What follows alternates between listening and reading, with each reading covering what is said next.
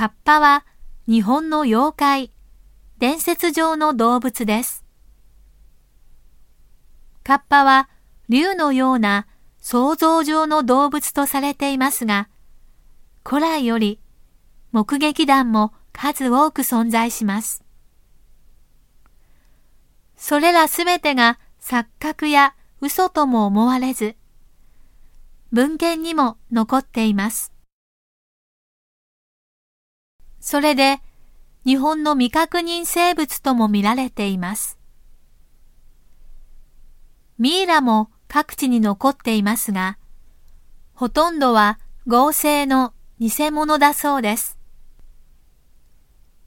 YouTube にも明らかに人間とは違う日本足の生き物が水に飛び込んで泳いで消える姿がアップされていたことがあります。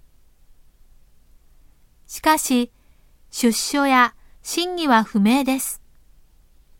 河川の汚染とともに、河童の目撃談も激減してきました。